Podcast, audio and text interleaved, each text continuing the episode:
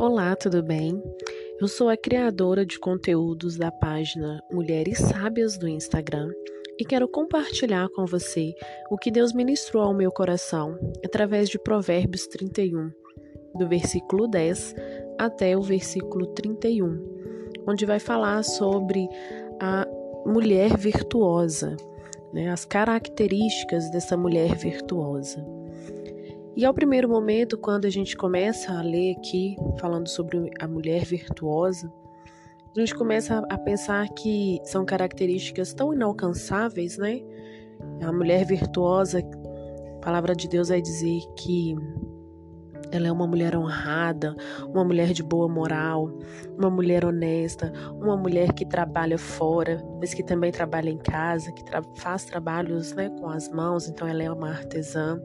Ela é uma mulher que tem independência financeira, que ela busca de longe, né, traz de longe o seu pão, que ela levanta e ainda está de noite e ela já dá mantimento à sua casa, ela já faz os seus afazeres da casa, ela delega tarefas às suas servas, ela sai para examinar propriedades, então ela sai ainda para trabalhar fora. É, o versículo 17 vai dizer que ela cinge os lombos com força, né? fortalece os seus braços, ela percebe que o seu ganho é bom, que a, a sua lâmpada não se apaga à noite, então ela chega em casa e ainda tem disposição, né? E aí, no primeiro momento, a gente começa a olhar e fala: Meu Deus, que mulher é essa? Eu nunca vou conseguir ser essa mulher. Mas quando a gente continua lendo os próximos versículos, a gente vê que ela só consegue ser essa mulher com todas essas características, eu vejo que a chave para essa mulher ser virtuosa, para essa mulher ser, né, ter todas essas características, está lá no versículo 30, em que vai dizer assim: Enganosa é a graça e vã é a formosura, mas a mulher que teme o Senhor, essa será louvada.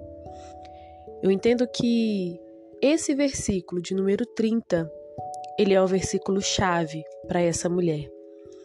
Porque de nada vale fazer tantas coisas, ter beleza, ter formosura, se não temer a Deus. E é somente dele que a gente consegue ter força, consegue ter a sabedoria, o entendimento, o discernimento de todas as coisas. Eu vejo que, acima de todas as coisas, essa mulher, ela teme ao Senhor. E assim devemos ser nós, né?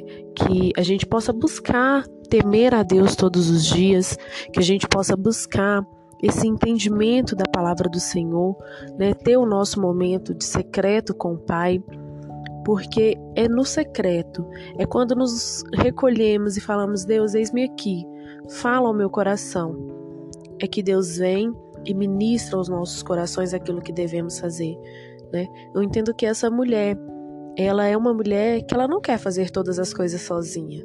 Ela sabe que ela não dá conta de tudo sozinha e é por isso que ela delega funções.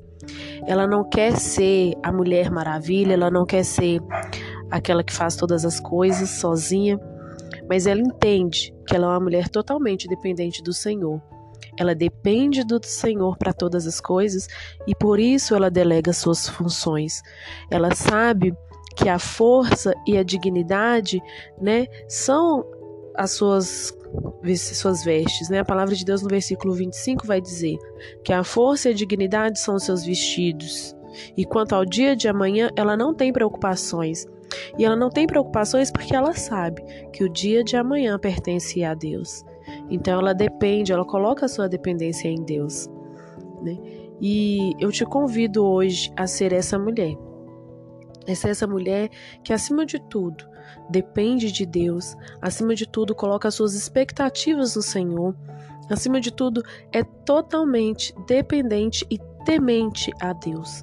Porque quando nos colocamos na disposição do Senhor, quando nos colocamos na posição de temente e dependente do Pai, Ele vem e nos supre.